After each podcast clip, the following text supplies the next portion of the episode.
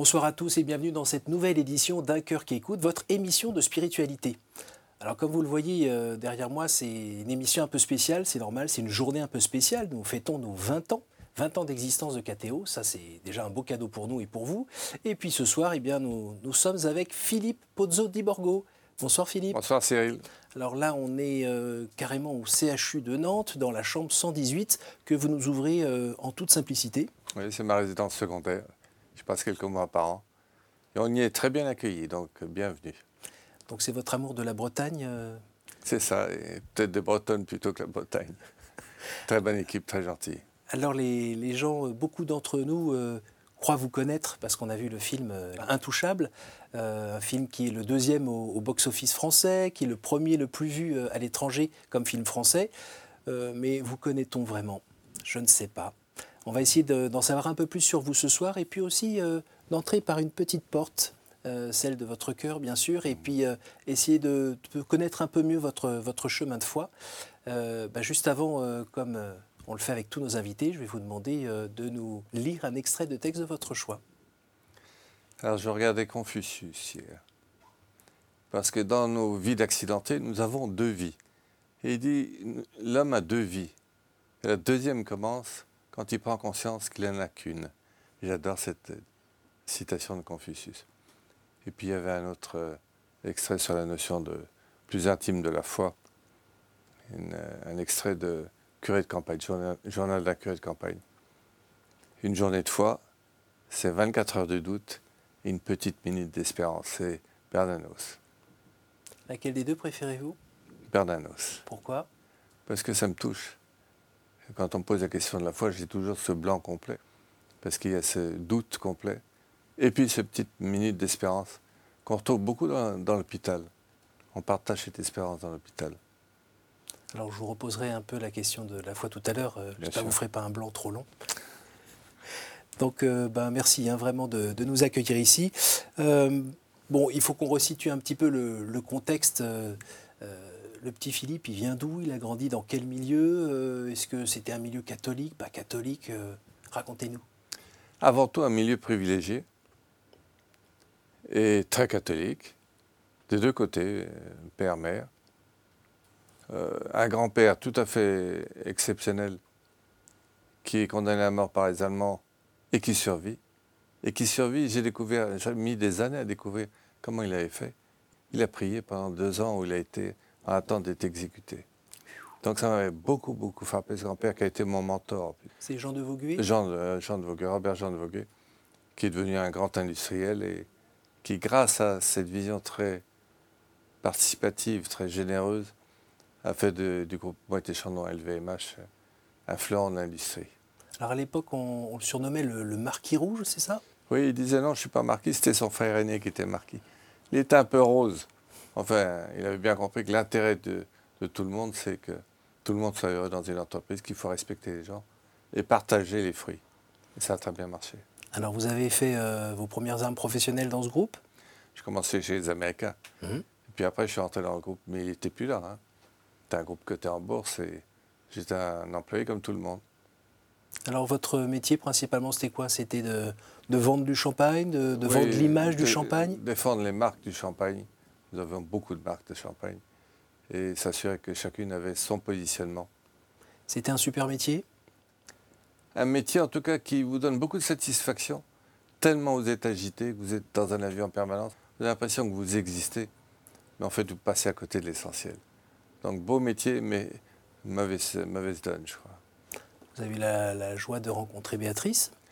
Alors c'était heureusement que Béatrice m'a maintenu à peu près dans le cap, mais je dis bien à peu près.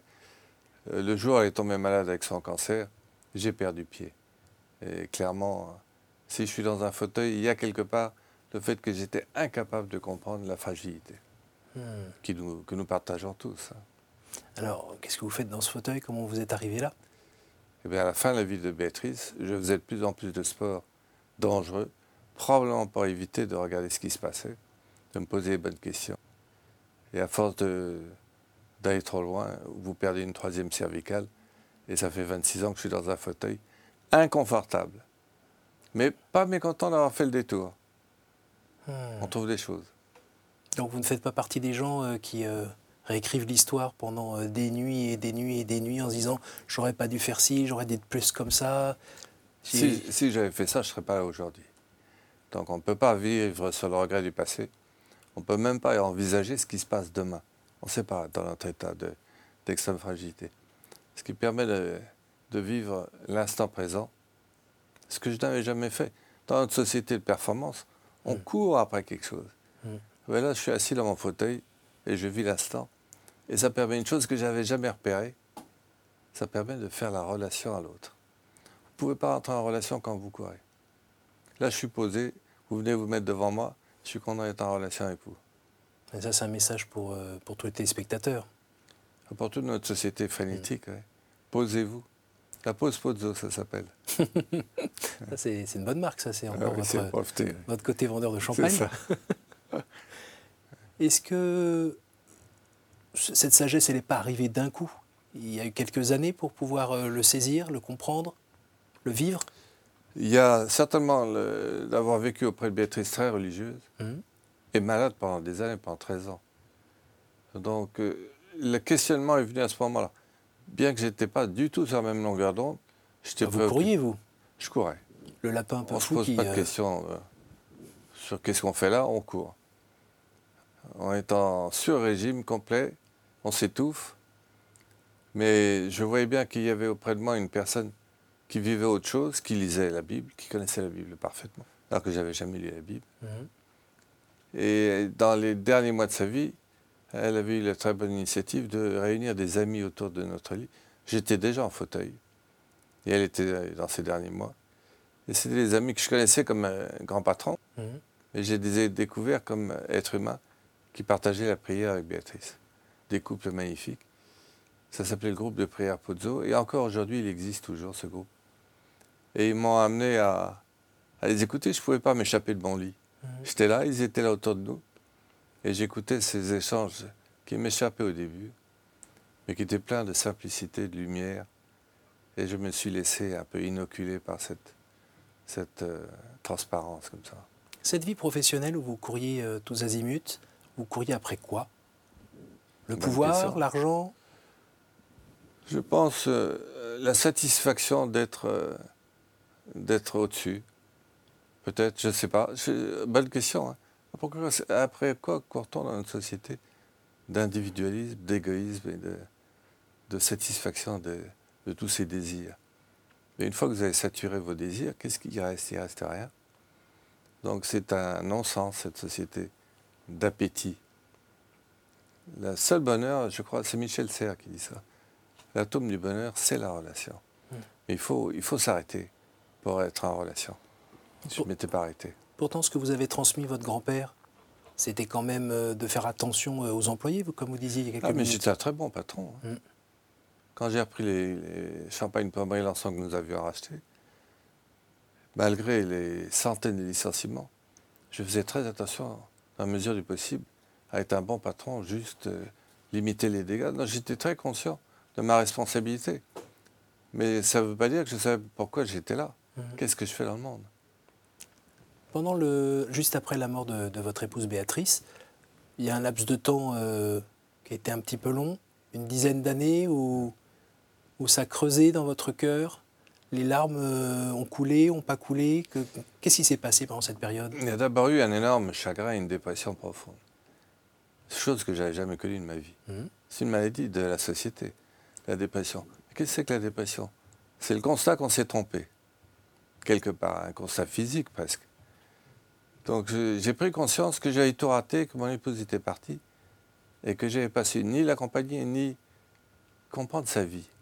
Cette lumière, elle transmettait une lumière extraordinaire. Mhm. En dehors du fait qu'elle était ravissante, magnifique, intelligente, il y avait quelque chose qui m'échappait. Une soif de. une espérance. Donc je, je m'étais un peu égaré, et tout d'un coup, je fais le constat que j'ai raté quelque chose. Donc je rentre dans la dépression. Et la dépression, c'est avant tout le silence. Et une fois que vous habitez au silence, j'ai passé deux ans à regarder mon plafond. Hein. C'est ça une dépression. Une chambre d'hôpital, c'est vous regardez votre plafond. Puis petit à petit, dans ce silence, vous entendez une voix et c'est vous-même. Le plafond, c'est le miroir de vous-même. Mais j'avais jamais pris le temps, hein. je ne connaissais pas ça. Donc tout d'un coup, j'entends une, voix de conscience, probablement la voix de l'enfant que j'ai été. Et je me découvre, et je découvre qui je suis, ce que je considère bien, pas bien. Euh, je découvre l'instant. Hmm. On se découvre. On est en fait en, en, vérité. Tout d'un coup, il n'y a plus de cinéma. Eh oui. On ne s'agite plus.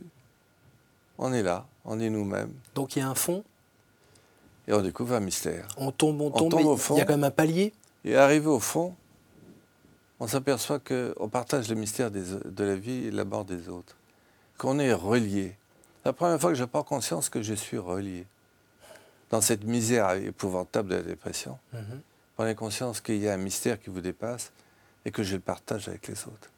Et là, à partir de là, c'est la renaissance. On rebondit. Et on rechute un peu quand même de temps en temps?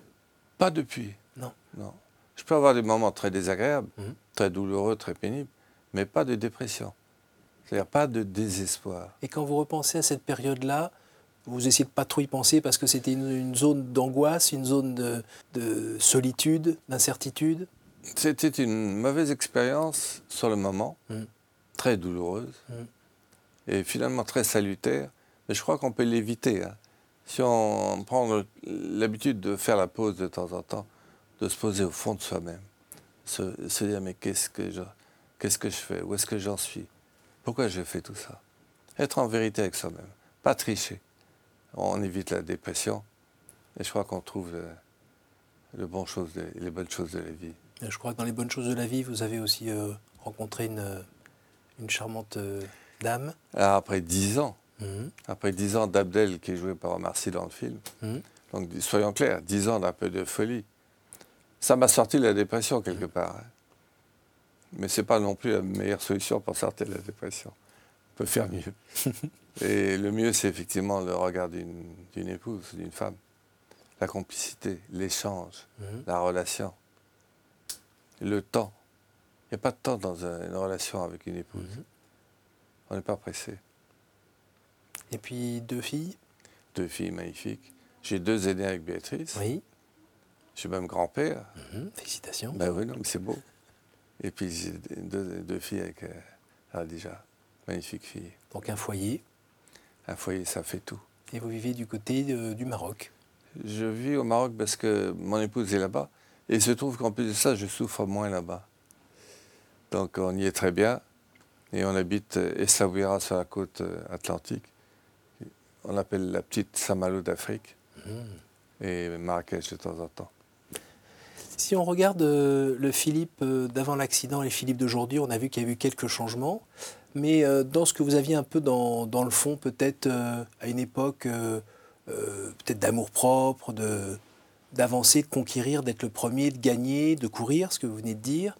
Et aujourd'hui, le Philippe qui ne peut pas faire grand-chose tout seul et qui a toujours besoin que quelqu'un vienne l'aider, euh, euh, j'imagine que ça a permis de développer un peu la vertu d'humilité. Vous êtes obligé d'être humble, patient, aimable, euh, accepter votre dépendance. Mais qui n'est pas dépendant un peu de l'autre hein? Mhm. On se gargarise d'être indépendant en achetant les services des autres. Ce n'est pas la bonne formule. Je suis sûr que c'est délicieux d'être dépendant de quelqu'un. Surtout quand c'est votre jolie femme qui s'occupe de vous. Mais. Qu'est-ce que vous avez à nous dire sur euh, la grande fragilité? Ah, la grande fragilité. Jean Vanier, qui est pour moi l'inspirateur de toute cette réflexion sur la grande fragilité, euh, m'a fait découvrir des choses que j'ignorais. Je suis pourtant tétraplégique. Je pensais que j'étais l'aristo du handicap. Et il y a beaucoup plus handicapés que moi. Et il m'a mis en, communication avec cette grande fragilité soit le traumatisme crânien, les polyhandicapés, la trisomie, enfin des, handicaps où l'aspect cognitif est un peu altéré. Mhm. Et il m'a souvent mis en face d'assemblées de, gens très abîmés. Et au début, j'étais terrorisé. Comme nous le sommes tous, hein, devant la fragilité. Mhm. Et devant l'inconnu aussi. Pardon? Et devant l'inconnu aussi. Et devant l'inconnu. Et cette différence considérable. Mhm. Mais une fois que vous êtes en face et que, vous êtes, j'allais dire, bloqué, je ne peux pas m'échapper. Mmh. Je suis coincé là. Mmh. J'ai découvert qu'en s'oubliant un peu, c'est un exercice, hein, vous oubliez, vous faites un pas de côté, vous voyez le tétra, il se déplace, il fait un, un pas de côté, il regarde, il se rend compte qu'il y a quelque chose, il y a quelqu'un en face de moi. Même s'il ne s'exprime pas, d'une manière ou d'une autre, il va exprimer son chemin de dignité. Et cette attention à cette grande différence qui me fait découvrir l'autre, au-delà des mots, ben ça vous change le regard sur la vie. Et j'ai appris à regarder le monde avec cette considération par la grande fragilité. Et là, vous prenez plein d'espoir pour le monde. J'imagine que votre conception de ce qu'est un homme a aussi un peu changé. Ah ben, L'homme, il faut, il faut prendre tous les hommes. Et pas le standard normal de la société occidentale où c'est mhm. performance et normalité. Mhm. Non, non, c'est l'homme dans sa diversité, dans son infinie fragilité, sa différence. Et du coup, vous avez toute la richesse du monde. Alors, il y a quelques années, on, vous avez vu monter un petit peu au créneau euh, avec euh, les histoires d'euthanasie. Euh, en un mot, pourquoi?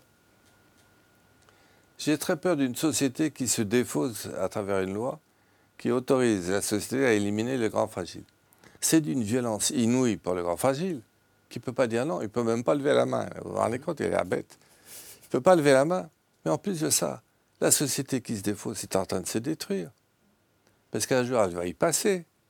Vous, vous créez un terrorisme dans la société.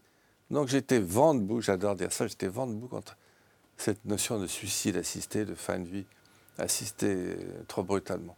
Respectons la fragilité. C'est bon pour la personne couchée mhm. qui est en train de mourir, et c'est bon pour vous. Vous allez sortir de vous-même et enfin considérer l'autre. Et vous vous réconciliez avec votre fragilité. Est-ce que vous avez peur de votre fragilité? Mais regardez, on vit avec, on meurt avec. Mhm. Mais les gens ont peur de la maladie, ont peur de la grande maladie, ont peur de mourir. Euh, je crois que le rêve des Français, c'est euh, gentiment faire un arrêt du cœur dans son lit chez soi, mhm. et c'est réglé. C'est pas la solution pour vous? On peut vous piquer. Hein. Si, vous voulez donner votre heure, on vous piquera. Non, mais c'est terrifiant. Vous voyez, une société qui est hérissée de, de crânes comme ça? Non, non, il faut apaiser le monde en, introduisant la fragilité dans, le quotidien. C'est pour ça que je m'occupe de, l'association de grands handicapés. C'est que c'est pas pour m'occuper d'eux. Nous ne nous occupons pas que de bien les héberger et les respecter. C'est qu'ils sont les ambassadeurs. Ils vont dans la rue, ils vont chez les voisins. Ils sont les ambassadeurs de la fragilité. Ils, désamorcent les, craintes des gens. Il faut inclure les fragiles et les différents.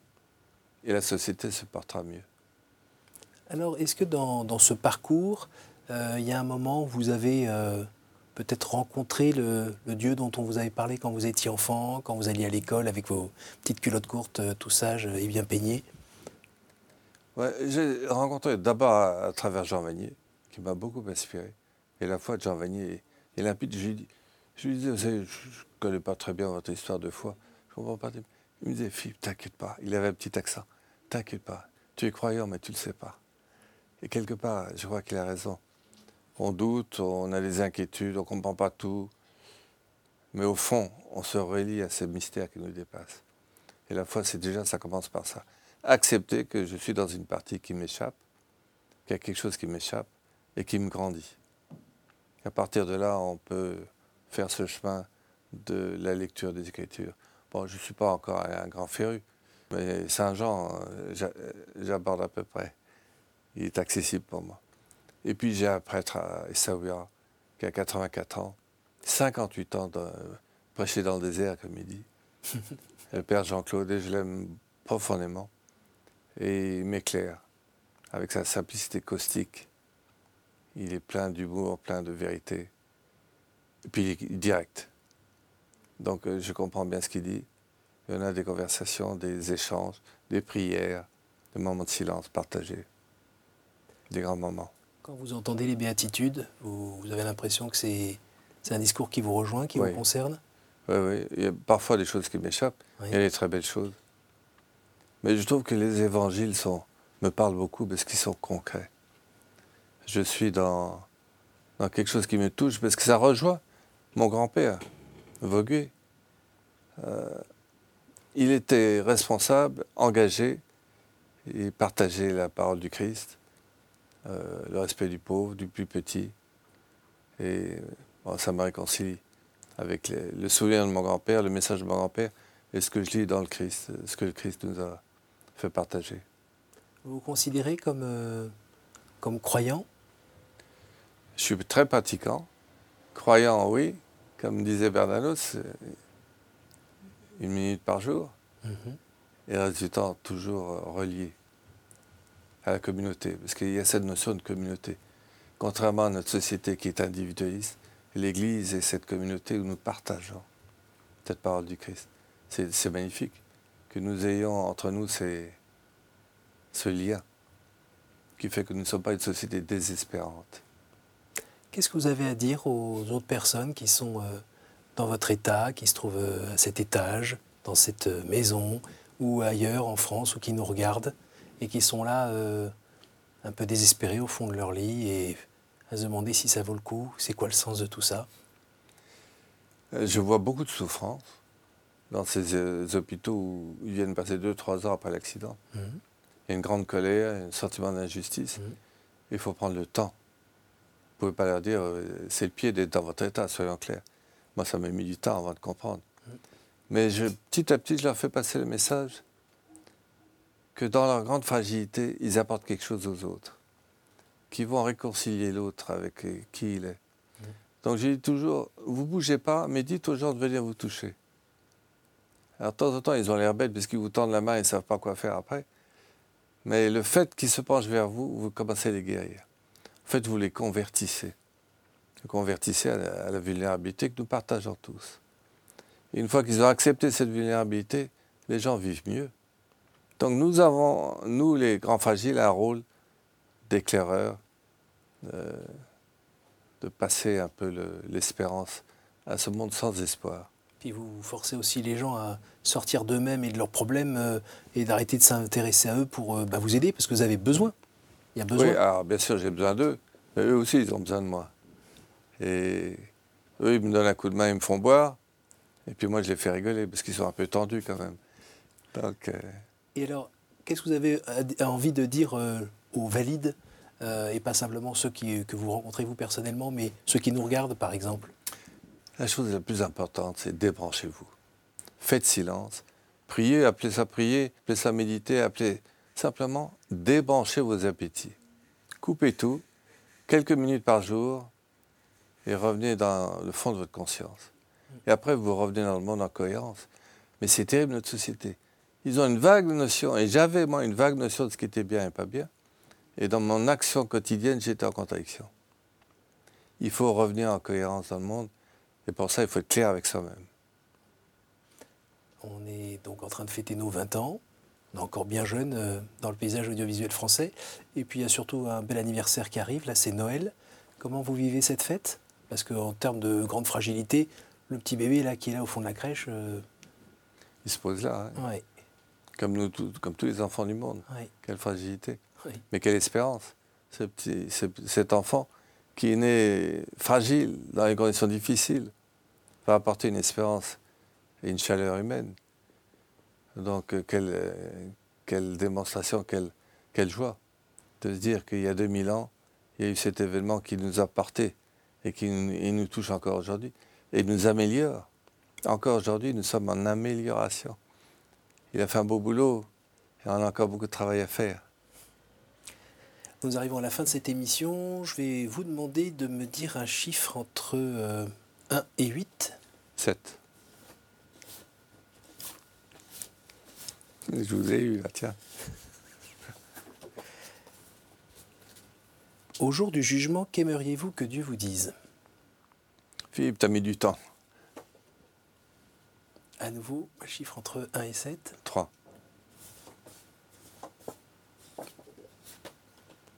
Quelle est pour vous la plus belle fête? La plus belle fête c'est quand même Noël, il n'y a rien à faire.